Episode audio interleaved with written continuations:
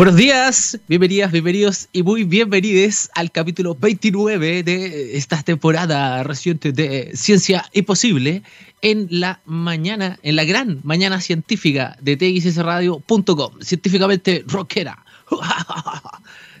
si están eh, escuchándonos también con el, con el Twitter en, una mano, con el Instagram en la otra, a través del live, con la página, la tercera mano, las manos que tengan, acuérdense de lunes, eh, la gran mañana científica con el profe Robbie, los miércoles, la gran mañana científica con Maga Rojas en Crónicas Científicas, y los viernes, la gran mañana científica con Raimundo Roberts en Jóvenes Estrellas. Todo por la TICC Radio. Como siempre, Gabriel, Gabriel, vamos de nuevo. Buenos días. Gabriel Sillo, qué rico verlo por ahí. Un poquito en 18 todavía. ¿Quién tenemos acá en el live? A ver. Majoar, Karina, como siempre, está con nosotros. Naiko, ¿cómo te va? Profundamente superficial, Alejandra Montesinos también. Anaxona Moon. Oye, qué, buena, película que es La Momia, ¿eh? tengo que decirlo. Tengo que decirlo que me encanta. 21 eh, de septiembre, hartas cosillas para conversar. Hoy día tenemos una gran invitada, vamos a conversar cosas bien entretenidas. ¿Cómo estáis, Javercillo? Medio castillo. Medio castillo, un castillo entero, mi compadre. ¿eh? Nada medio castillo. ¿Por qué es medio castillo? No sé. Oye, el 21 de septiembre, el primer natalicio que voy a mencionar, eh, probablemente no le suena por el nombre completo. En 1866 nace Herbert George Wells, más conocido como H.G. Wells, en Brumley, Kent, Inglaterra. Notable y connotado escritor de ciencia ficción, eh, nominado cuatro veces al Nobel de Literatura, ojo con eso, no me acuerdo, creo que nunca se ganó uno, pero fue nominado cuatro veces. Y es conocido, bueno, probablemente lo, recuerden por, eh, por ejemplo, La máquina del tiempo, La isla del doctor Muró, El hombre invisible, La guerra de los mundos, e incluso La Guerra en el Aire. Además, es considerado junto a Julio Verne y a Hugo Gernsback, que era publicador de las Amazing Stories o Amazing Fantasies, uno de los tres padres de la ciencia ficción. Así que nada, nada, nada, nada. ¿Mm? Oye, me dicen que a esta hora el Edo Caro está haciendo un live, pero nosotros somos más entretenidos. Yo no sé hacer magia, yo no sé hacer magia, eso se los digo al tiro. Pero puedo hacer que 2 sea igual a 1, como hace cierto youtuber que es Crespo por ahí.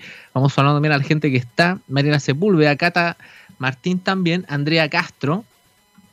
Otro nacimiento que menciona el día de hoy, que debo, no puedo dejarlo pasar. En 1919 nace físico teórico, epistemólogo, epistemólogo, perdón, y filósofo argentino Mario Augusto Bunge, Mario Bunge.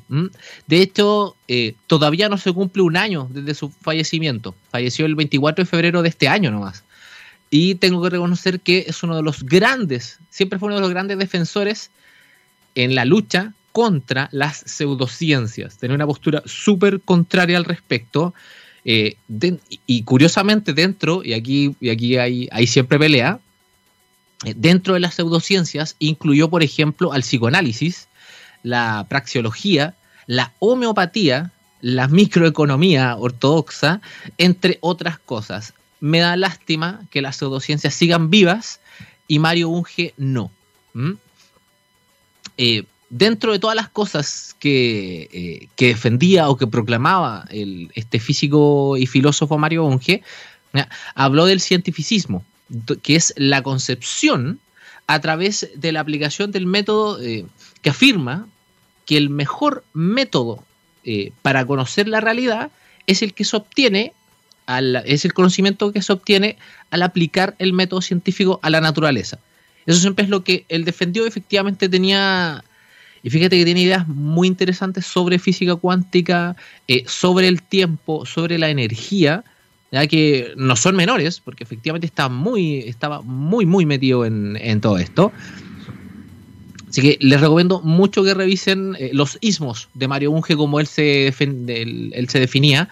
Eh, también el materialismo, eh, criticaba el existencialismo, pero él siempre dijo que lo suyo era una serie de ismos. Fernando Aravena se también a la transmisión live.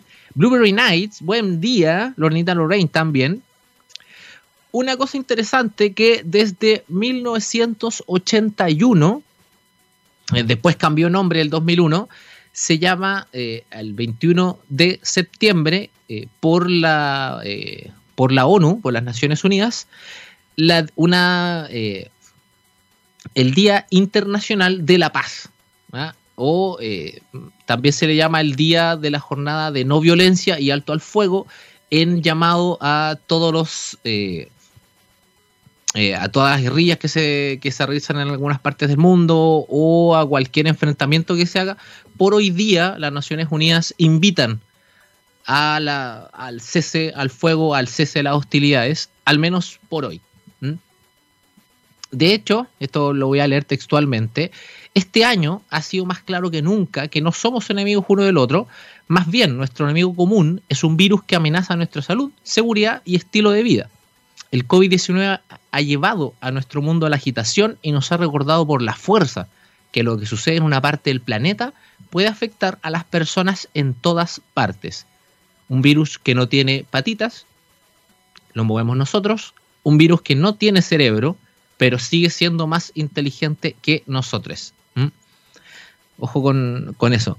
¿Quién está por aquí? Em, ¡Oh! ¡Oh! Germán Michael Jackson chileno me está mirando. ¡Qué maravilla! El mejor doble Michael Jackson que he visto se unió a la transmisión en live y yo no puedo con. ¡Ah!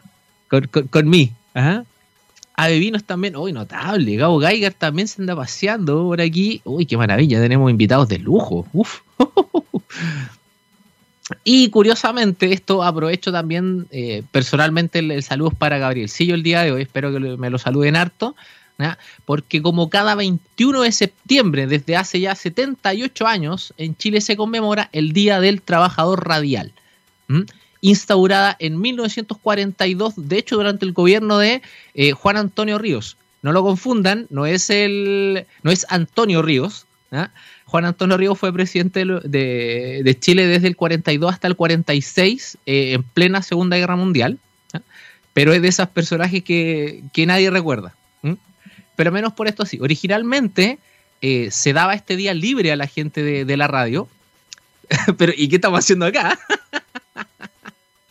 pero luego se dio la libertad eh, por la Asociación de Radiodifusores de Chile, Archi, que cada radio podía elegir dar el, descanso no, porque si alguien trabaja todos los días del año, es el, la trabajadora social, eh, radial.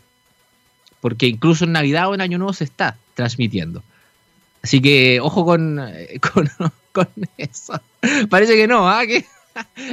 Gabriel, ¿dónde está Gabriel Sala aquí? Exijo una reunión con director de TX Radio para, para que nos para que nos dé una explicación. Estamos como con Dorito acá. Exijo una explicación. Y espero que hayan tenido un buen eh, fin de semana largo. Dentro de todo, eh, fue, fue distinto celebrar el, famoso 18, conmemorar la primera Junta Nacional de Gobierno, ¿cierto? Porque la independencia fue el 12, la firma de, declaración de independencia de Chile se firmó el 12 de febrero. ¿ah?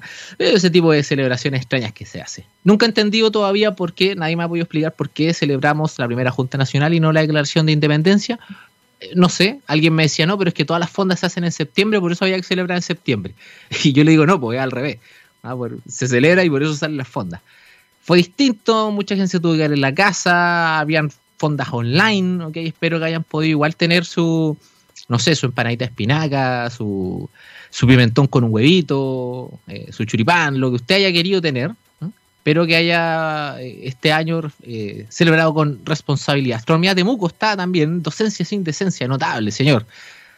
El día de hoy, y lo hemos mencionado más de una vez, hemos conversado acá en Ciencia Imposible sobre estrellas de neutrones, por ejemplo, con Luis Rodríguez de Quantum Astronomy. Hemos conversado eh, en otra oportunidad con sobre galaxias, con Catalina Urrejola hemos mencionado más de alguna vez los agujeros negros, eh, ya sea cuando estuvimos hablando sobre Interstellar, eh, sobre eh, The Black Hole, sobre High Life, pero nunca nos hemos metido más, nunca nos hemos, literalmente no nos conviene meternos en un agujero negro, pero nunca nos hemos metido en el tema.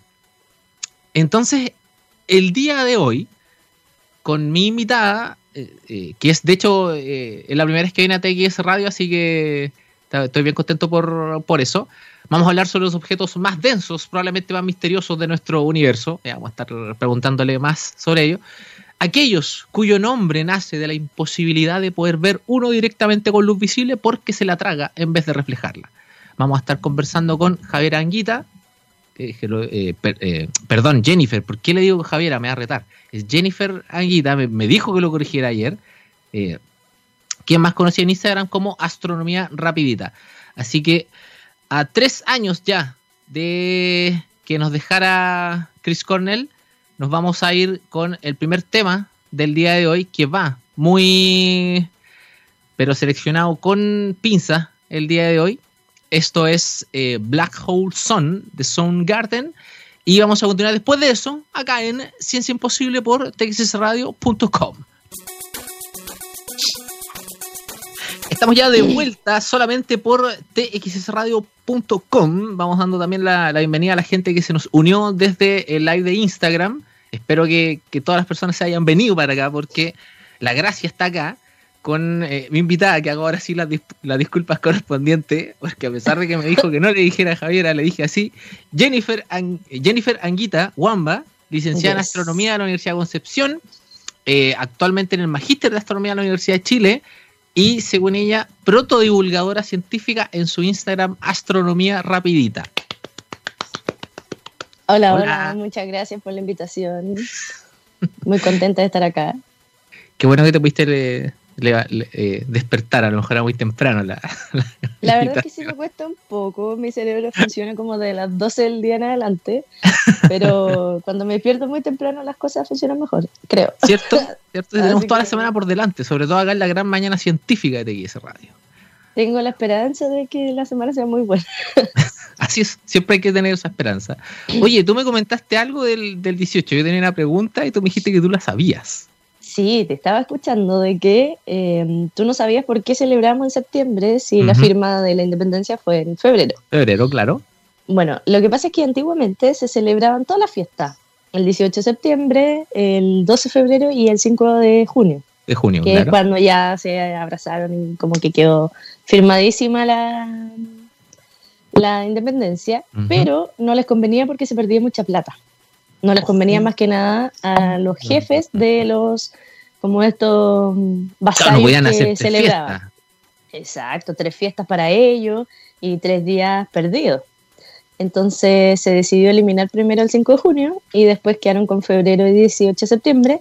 Y en febrero eran las vacaciones y mm, el, la gente con dinero salía de vacaciones por aquí por allá, sí, entonces no podían celebrar Así que decidieron eliminar eso también y se quedaron solo con el 18 para que la plebe celebrara algún día siquiera y lo hicieron el 18. Para que la plebe celebrara. Así es. bueno, pero vamos a celebrar bien, bien cuando vamos a salir, así que. Así es, así que por eso se celebra el 18. Yo igual estoy de acuerdo con que debería ser en febrero, pero esa es la idea. De hecho, en Conce, donde se firmó la independencia, se celebra en febrero, así que, pero es como la única parte. Qué maravilla, invitada sabe de todo ya. Algo es que viví mucho tiempo allá, entonces me informo de repente de ¿Tú, en, qué, eh, ¿tú ahora estás eh, dónde? En Osorno, en Osorno. sur de Chile. Saludos a la gente de, por allá que está escuchando la TX Radio. Sí, son bien madrugadores en el sur, así que de más. debe de estar escuchando a alguien por ahí. Nos avisan a nosotros que comencemos con la radio. Oye, eh, eh, Wambita, tú me eh, hablamos más o menos, yo, o sea, yo presenté muy brevemente qué, qué, es lo que tú estás haciendo en este momento, es la primera vez en la radio, entonces también eh, eh cuéntanos un poquito de, lo que estás haciendo en, Instagram, que tú también tienes un, canal de divulgación propio. Sí, en Astronomía Rapidita, que empecé en mayo más o menos, subo videos cortitos, por eso se llama Astronomía Rapidita, donde explico algunas cosas de astronomía que la gente de repente no entiende o alguna vez lo escuchó y no le quedó claro, yo lo subo pero con palabras más cercanas, así como una forma de que las personas puedan quedar con el conocimiento como así como básico quizás, pero que sí entiendan de lo que se está hablando. Entonces, ahí he estado con mi canal y me divierto mucho, la gente aprende, la gente entiende, así que me gusta mucho lo que estamos haciendo. Espero que haya gente que, esté de, tus seguidores acá en el programa, que te estén ah, sí, por ahí y bueno, y dentro de todas estas cosas que, que has, que, has mencionado, y yo por eso también te, te, quise traer, porque hoy día vamos a hablar de, yo te voy a hacer como, te, traje como un tema complicado probablemente. Es, como el tema de los agujeros negros. No es fácil. Hay, una, porque uno siempre da la, definición fácil, que te dice, no, es que mira, es un objeto que tiene tanta gravedad que ni la luz escapa, bla, bla, bla. Yo creo que hasta ese punto como que toda la gente sabe eso. Pero podemos andar un poquito más en, en, esa como definición, o sea, ¿cómo, cómo un astrónomo reconoce un agujero negro en, las observaciones, por ejemplo. ¿Cómo saben que ahí hay un agujero negro y no es otra cosa? Ya, principalmente eh, lo que pasa con los agujeros negros es que son, yo creo que uno de los objetos, si no es el objeto como más poderoso que hay en el universo, por eso que a la gente también le asusta mucho. Y como tú dices, siempre nos dicen que son como regiones del universo en donde la gravedad es tanta que nada puede escapar ni la luz. Ya, pero ¿cómo se forman estos agujeros negros, por ejemplo? Claro. Lo primero que pasa es que los agujeros negros estelares, que son los chiquititos, em, se forman por la muerte de una estrella que es muy grande, mucho más grande que nuestro Sol, porque nuestro Sol, lamentablemente, a pesar de que para nosotros es lo más importante, es una enana amarilla, es más o menos reguleque, ¿ya? Y cuando se muera, ¿no se va a convertir en un agujero negro? No, no, definitivamente no, porque no tiene la masa suficiente. A pesar de lo grande que ella. a pesar de lo grande que es y que nos da la vida, literal, eh, no va a poder ser un agujero negro. Así que la gente no se asuste porque igual hay algunos que me dicen así como, oh, el sol va a ser un agujero negro, vamos a morir tragado, esto. No. Así no va o sea, vamos a morir tragados igual, pero porque sí, o sea, vamos, a, vamos a morir como quemados en realidad, eh, así como devorados por el, fuego, el sol, el calor, pero no si será mejor. años más. No, de ninguna forma como que es bueno, como que no tiene ningún lado positivo, pero va a ser muchísimos años más, 4.500 millones, entonces capaz que ni exista la humanidad, así que por ahora no nos asustamos. Ya, pues, entonces estos agujeros negros, eh, perdón, estas estrellas que son muy masivas, muy grandes, así 10 veces, 20 veces la masa del Sol, comienza el proceso de supernova, que también lo deben haber hablado en algún programa, y esta supernova es la explosión de la estrella, pero también hay una implosión. O sea, hay algo sucede en el centro que está eh, contrayéndose, ya comprimiéndose. Y Tiene que pasar la supernova primero para que ocurra el agujero negro. O sea, es como un proceso en conjunto. En el centro hay una implosión y en las capas más externas hay una explosión. Se está liberando material al medio interestelar. Entonces, en lo que es la implosión, hay la fuerza de gravedad comienza a ganar y como sabemos la fuerza de gravedad quiere atraer todo para sí, entonces comienza a achicar todo. Y lo achica, lo achica, lo comprime, sí, lo comprime, lo comprime, y toda esa masa no es que se pierda, sino que se va a un volumen más pequeño, o sea, se hace mucho más denso. ¿Qué es lo que pasa con eso? De que la estrella comienza a curvarse en sí misma. Este remanente de la estrella, este núcleo, se curva en sí misma Imagínense como que nosotros empezáramos como a curvarnos entre nosotros mismos, así como apretarnos, y mientras se curva en sí misma, también curva el espacio que lo rodea, el espacio-tiempo. Entonces empieza a como atraer el espacio-tiempo, lo curva, lo curva, lo curva, y todo se va contrayendo hasta un punto así como muy pequeñísimo, de volumen cero que se le conoce, pero de densidad infinita. La singularidad. Sí la singularidad que se conoce y ahí es donde ya el cerebro explota porque uno dice así, ¿cómo volumen cero, densidad infinita? ¿Cómo lo puede ser? claro. De que algo tan chiquitito, porque los agujeros negros pueden llegar a ser muy chiquitos, pero tan pesado, tan denso, que puede hacer de que todo se curve, entonces la luz que va atravesando ciertos objetos, ciertos espacios del universo, también se curve y sea como tragado por esta singularidad. Claro, porque básicamente arrugó la tela del espacio-tiempo, la, la, luz no tiene otra opción es imaginar como una tela, así como negra o de cualquier forma tela elástica, y tú le pones una bola, no sé, de hierro, de estas que tiran en, la, en el deporte de la bala, por ejemplo. La tela instantáneamente se va a ir hacia el centro, ¿cierto? Se va a curvar. Lo mismo pasa con el espacio-tiempo.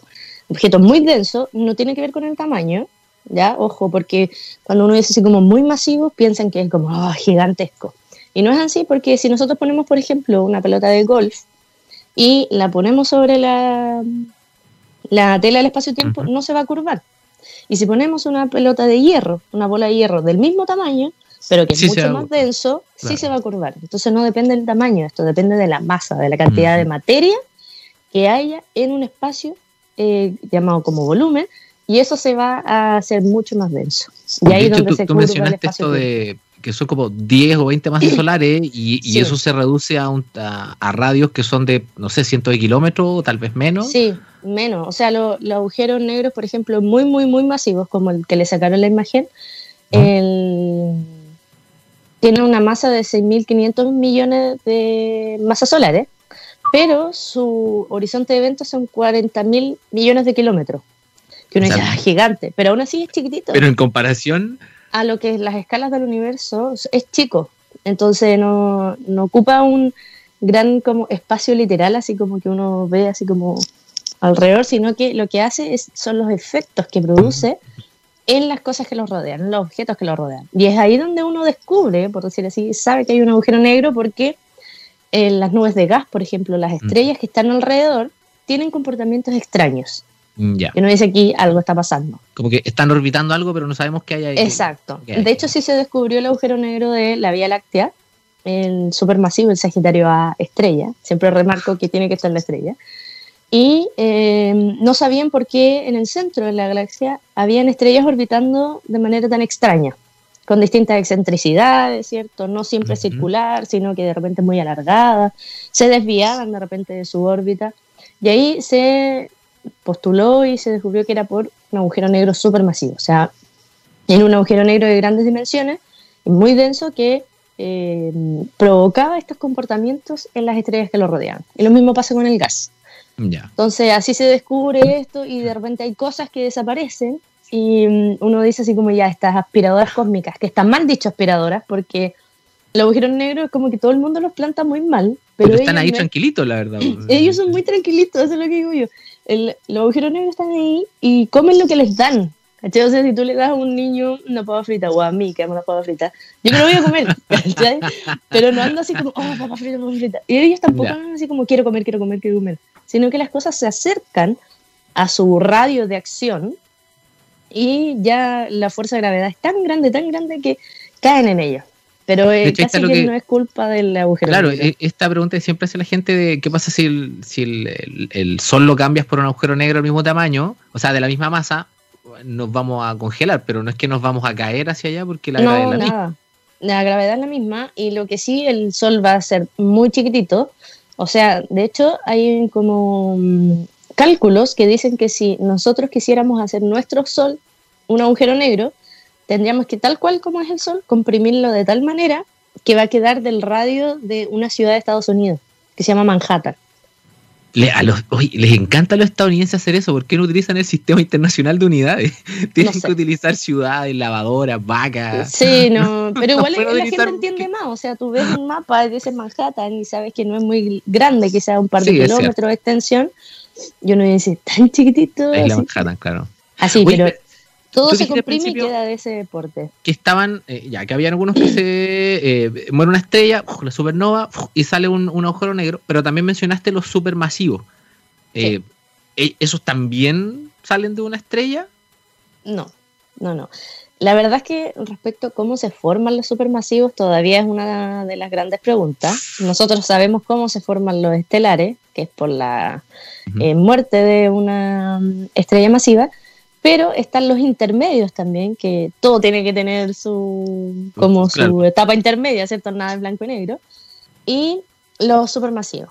Y es ahí donde viene la pregunta, ¿cómo se forma? Ya una de las respuestas como más probables y como más aterrizadas, por decir así, es que estos agujeros negros estelares se fusionaron, se juntan, uno por aquí, otro por allá, se comenzaron a traer, que bla, bla, bla, se juntaron y crecieron. Y después se juntaron con otros y así y así. Entonces esto va creciendo y a la misma vez, como yo te decía, lo que está cerca de un agujero negro cae en él. Entonces este va adquiriendo material y así también va creciendo. Es como lo que hace, lo que hace un par de semanas habían detectado este, esta fusión de agujeros negros que estaban en tamaños que no correspondían. Sí, de hecho esa fue una gran noticia, de hecho todavía podría ser así como casi un premio Nobel si es que se descubre por qué pasó, porque estos agujeros negros no deberían haber existido, por decirlo así. Ya se sabe que hubo una fusión de dos agujeros negros que eran aproximadamente 70 veces la masa de nuestro Sol. Cada uno. Uno era 67 y el otro era 83. Promedio 70, de ejemplo. Ya. Para que la gente así no se vaya. No se complique ya. Promedio 70, sí. Y se fusionaron y crearon un agujero negro de lo que llamamos intermedio, ya de 150 masas solares aproximadamente. ¿Ya? Ahí ya uno dice, estos agujeros negros eh, son de masa intermedia por la separación que uno les da, pero la pregunta fue, ¿por qué se formó si en realidad nunca debería haber pasado? Porque estrellas con muy, muy masivas, con esa masa de 70, 80 masas solares, eh, no alcanzan a hacer agujeros negros porque son demasiado masivas, o sea, tienen que ser muy masivas, pero estas son muy masivas. O sea, son como ventanas, o, son, de cierto número para abajo o de cierto número para arriba. Exacto, tiene como todo, tiene un límite en el universo.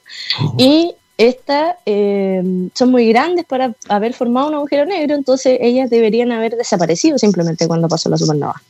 Pero no, estaban estos agujeros negros de masa de 70-80 masas solares entonces, una posible explicación de por qué tenían tan grande masa es que antes habían otros agujeros negros más chiquititos que se fusionaron y, formaron este agujero ah. negro estelar.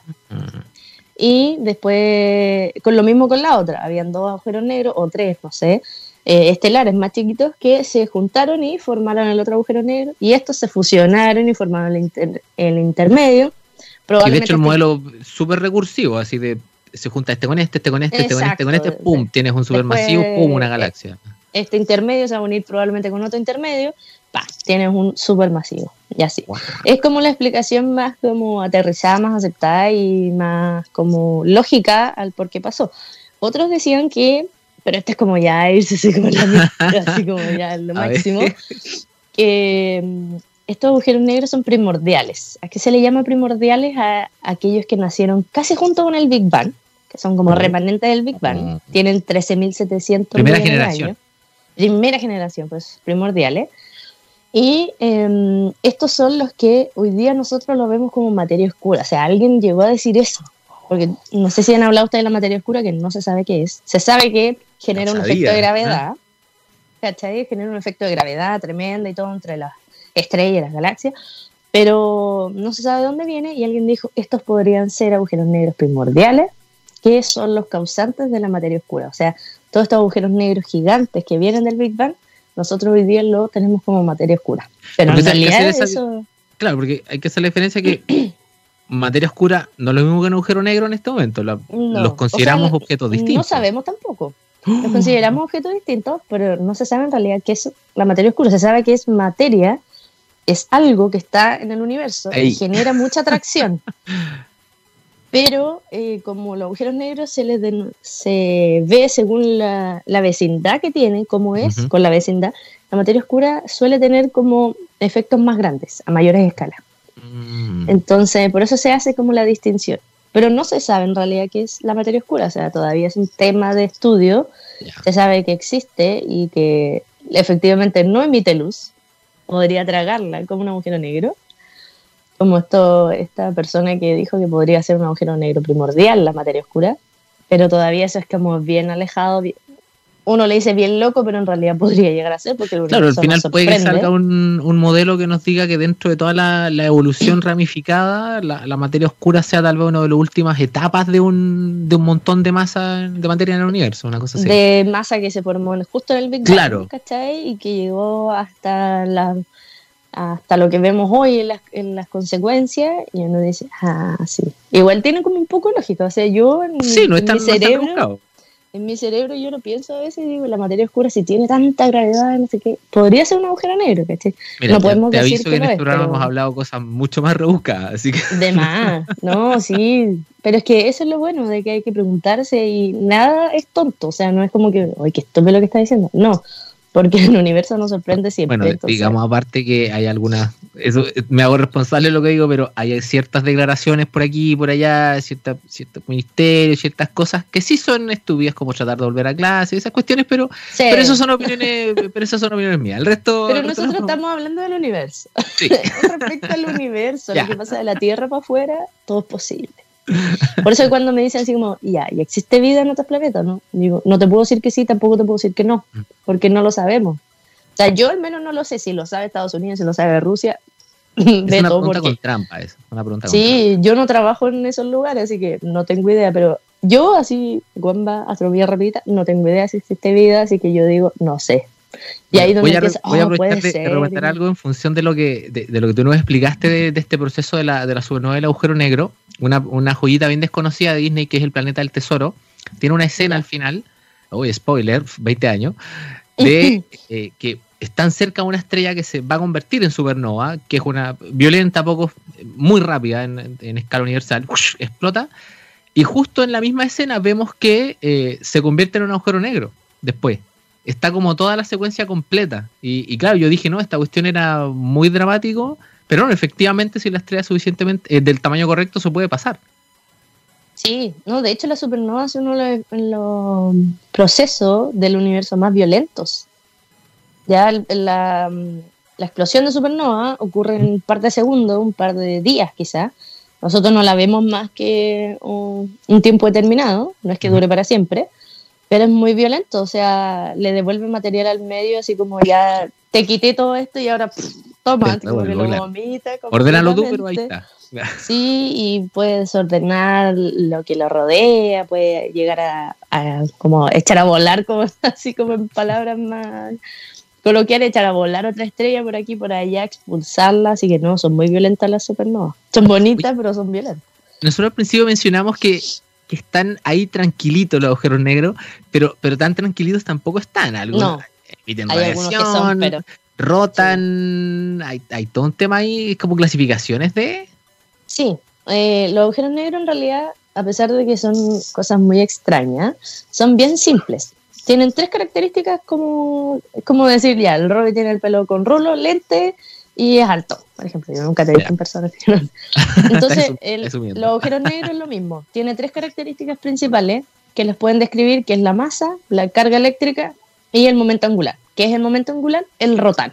Todos los objetos del universo, o sea, no sé si todos, pero gran mayoría de los objetos del universo están rotando, giran sobre sí mismos, así como la Tierra, el Sol, la, Luna y todo eso.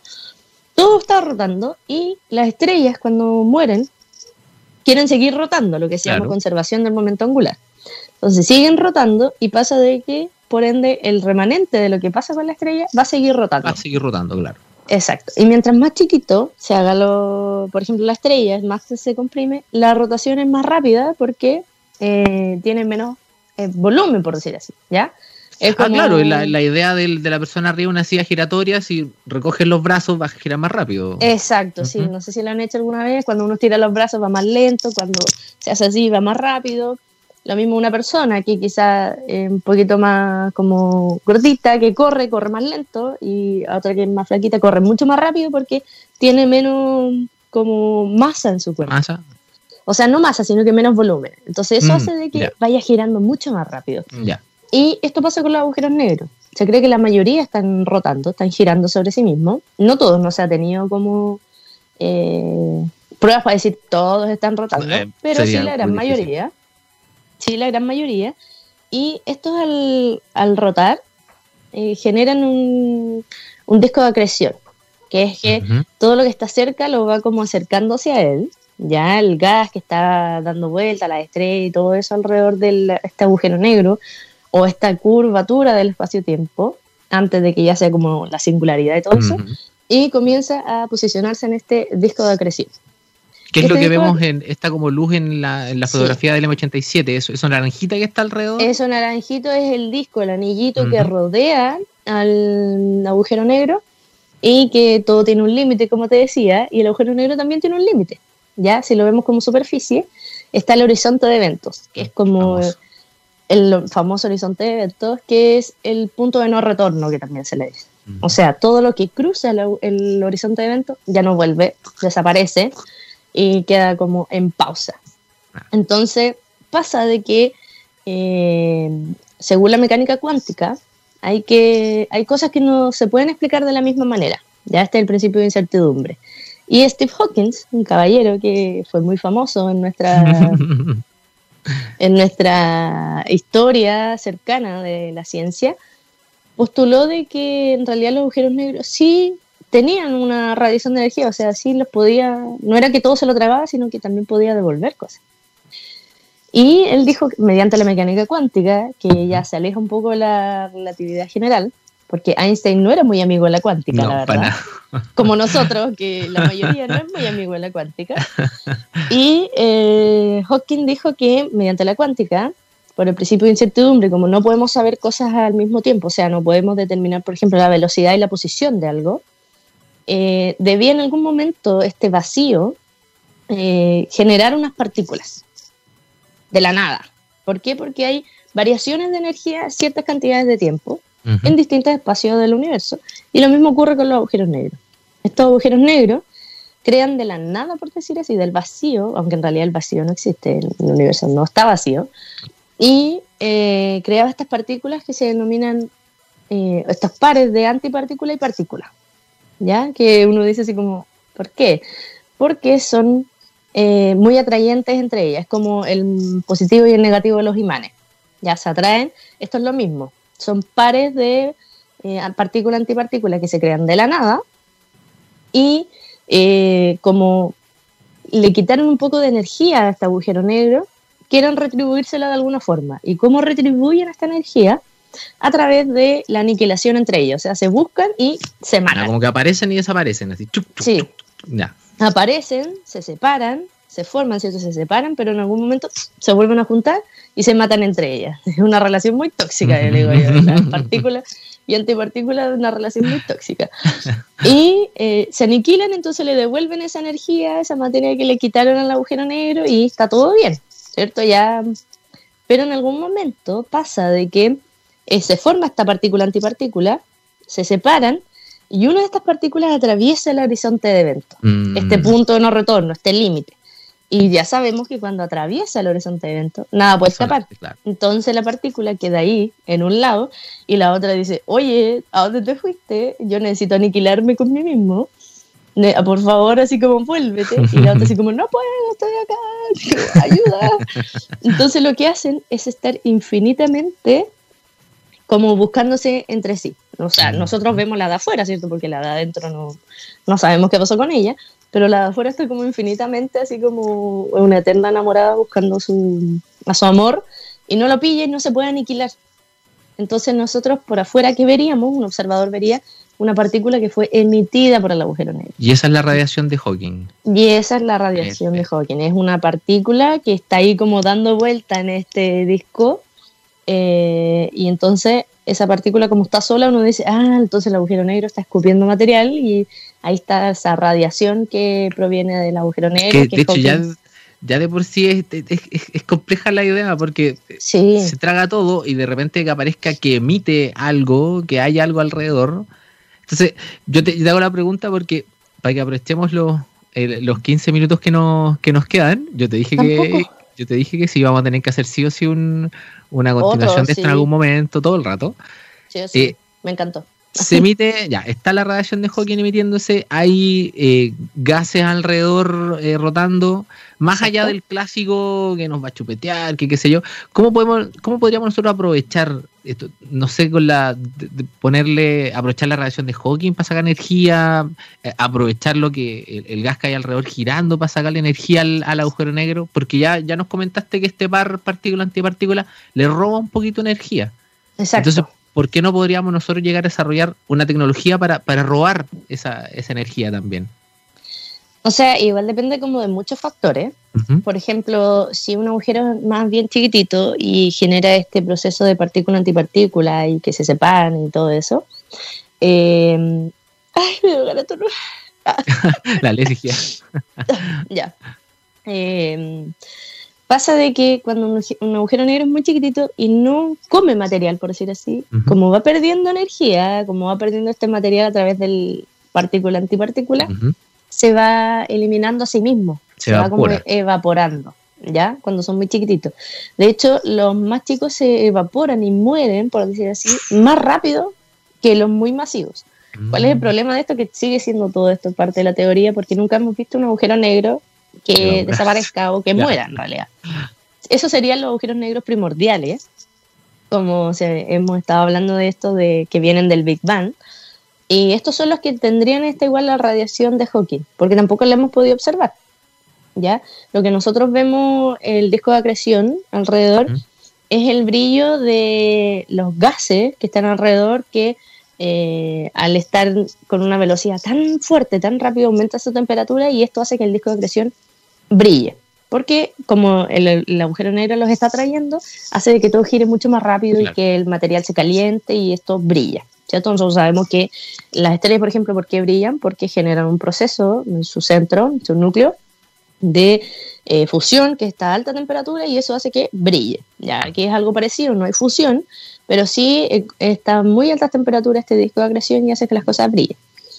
No, es, no hemos podido observar la radiación de Hawking porque no hemos podido ver esta partícula antipartícula separándose y todo eso, pero eh, se él llegó a decir que podría hacer esto en los agujeros negros primordiales porque son los más chiquititos y son los que se desvanecen más rápido. Se podrían haber desvanecido ya nosotros no nos hemos dado cuenta porque no lo hemos podido encontrar tampoco.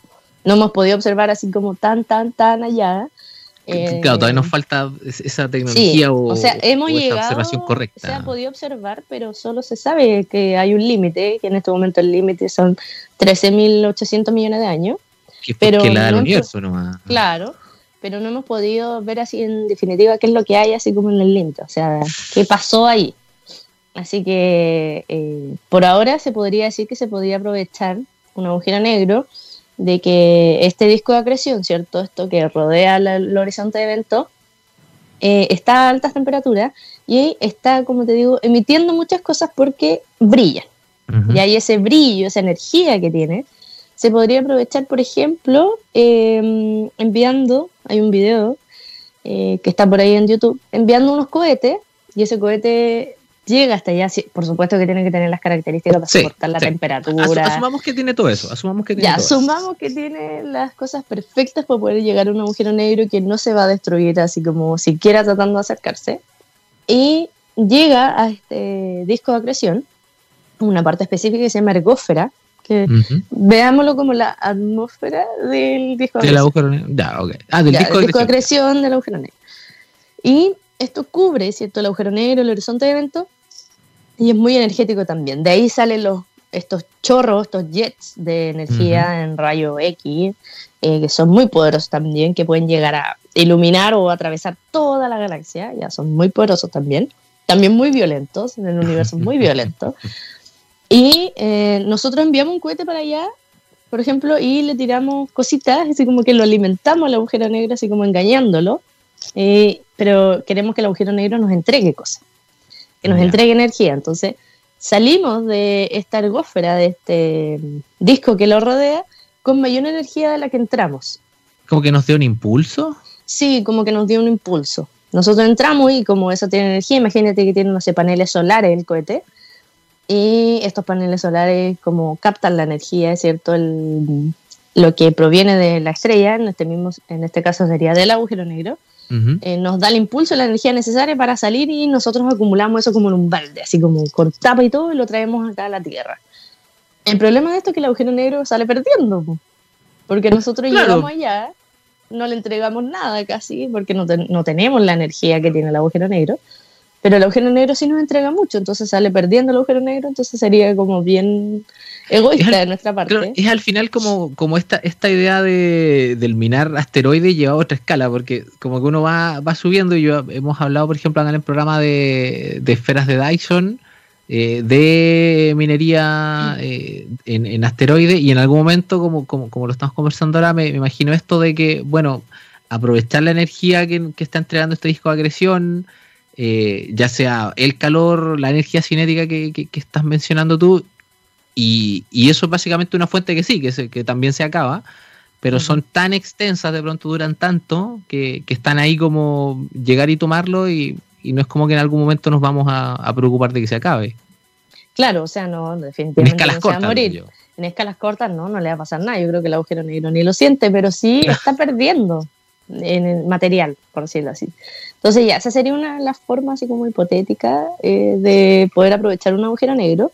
O la otra, como tú decías, que las esferas de Dyson, Dyson perdón, eh, hay una forma como de si se hicieran como paneles gigantes, como te digo, estos solares, como espejos también, que son más baratos de construir, y si lo pusiéramos todo alrededor del agujero negro, Esto podría, como sabemos, los espejos reflejan, ¿cierto? Y podría ser de que toda esta energía que se produce se pudiera reflejar así como una pequeña ventanita, extraer esta energía del agujero negro y llevarla, ¿cierto? ¿Cuál es el problema de esto? Que gracias a ti también pude ver estos videos, de que eh, se podría generar una gran bomba. ¿Por qué? Porque uno dice, ya, yo rodeo con algo mucha energía y esa energía idealmente se tendría que sacar, liberar. ¿ya? Para poder aprovecharla. Pero ¿qué pasa si no alcanzamos a liberarla? Mm. Se acumula, se acumula, se acumula, se acumula, se acumula. ¿Y qué es lo que pasa con eso? Que en algún momento, como todos sabemos, uno eh, acumula muchas cosas y de repente ya hay un límite y explota. Y entonces, imagínate este como agujero negro explotando o este disco de acreción explotando porque acumuló demasiada energía eh, porque también uno le va inyectando un poco de radiación electromagnética a esto para que se vaya como reflejando, se va mezclando con la, con la energía de la ergósfera, ¿cierto? Se va mezclando todo esto y de repente se va acumulando y crece, crece, crece y de repente queda la escoba. O sea, una bomba gigantesca que muchísimo más grande, o sea, una bomba que ni siquiera nos podríamos llegar a imaginar cómo sería. No, tremenda. De hecho, se me. Bueno, yo siempre soy. Hago este tipo de, reacciones. ¿ah? Hay en la serie Lost, para la gente que, la vio alguna vez, estaba el, problema de que los gallos constantemente tenían que apretar un botón para liberar energía de algo, o si no, ese algo se acumulaba y explotaba. Entonces, eh, tiene, tiene mucha relación con, esta idea como de, hacer rebotar una onda electromagnética alrededor de un agujero negro que se vaya impulsando con, como con esta, con esta energía y que eso después la podemos sacar más energética de lo que la, de lo que la metimos y sacando la mejor parte. ¿eh? Eh, creo, que, creo que efectivamente dentro de todas estas como estructuras planetarias, porque la, la esfera de Dyson, que es un montón de, de paneles solares básicamente alrededor de una estrella, eh, no la puedes construir rígida, no puedes hacer una, estructura así porque por, fuerzas de marea se te, revienta. probablemente tendrían que estar todas flotando o ser anillos concéntricos, como estos jueguitos que son como para dar vuelta. Eh, pero lo del agujero negro creo que a pesar de que sea, no sé si más peligrosa la palabra, más peligrosa vamos a decir igual, eh, como dijiste, es más, es más barato. sí, pues. O sea, de hecho, por eso ahora se dejaron de hacer, por ejemplo, los telescopios refract, eh, los telescopios, sí, refractores. Porque es súper caro hacer vidrio así como para poder refractar la luz. Era mucho más barato ponerle una lámina y hacer los espejos. Por eso ahora no, y el tema es que los, telescopios refractores tienen que dependen del, largo. Los, reflectores solamente dependen del área nomás en el que. Exacto, sí, pues los refractores tendrían que ser, no sé, 10 metros de largo para que pueda tener un efecto de que después la refracción no se produzca la aberración cromática, etcétera. Entonces dijeron así como entre agrandarlo y ponerle una lámina y hacer un espejo, mejor hagamos Mejor hagamos un espejo, claro. Es mucho más barato. Entonces, claro, el tema de hacer esta como bomba con espejo sale súper conveniente y nosotros saldríamos ganando porque tendríamos energía. Imagínate, después traemos esa energía y tenemos luz para toda la vida, no pagamos nada, que bacán, que monetariamente económico. Pero ¿y si dejamos la embarra? Claro. De hecho, ahí tendría que ser como llegar justo al, nivel tecnológico, porque eso implica un esfuerzo primero, ¿cierto? Para poder tener las cosas, y después de eso, uno podría tener ese, ese canje como conveniente. Sí, o sea, Pero de primera va a salir carísimo con las tecnologías que tenemos ahora. No, ahora. Cero posibilidad, porque saldría más caro que cualquier cosa, no sé. Eh, que un iPhone, no sé, muchísimo, muchísimo, muchísimo más caro. Y, y, probablemente ni siquiera soporte como el, el, viaje hasta un agujero negro para No, claro, esto es mucho más hacia, hacia adelante mm, todavía.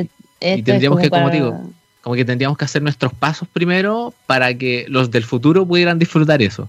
Sí, estas civilizaciones como súper de del futuro que aparecen en estos los supersónicos, no sé. los supersónicos. es como lo único que he visto así como del futuro.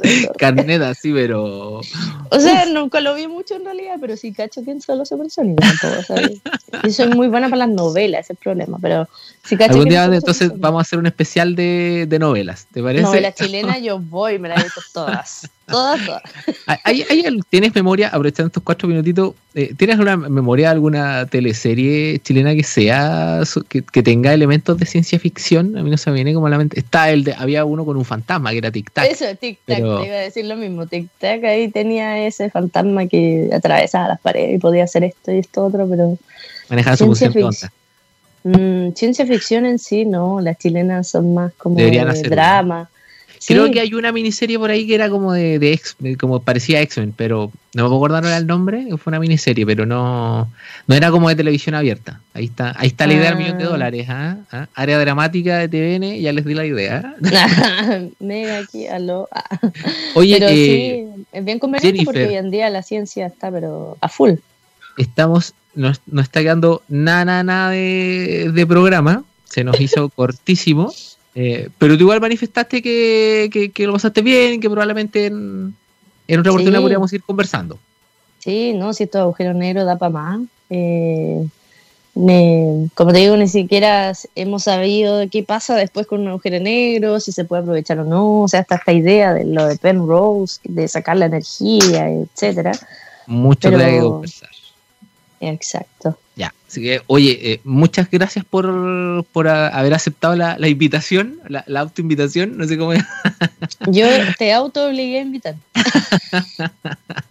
no, pero, pero resultó. Me disculpo nuevamente por haber dicho Javiera en vez de Jennifer. ¿eh? Por favor.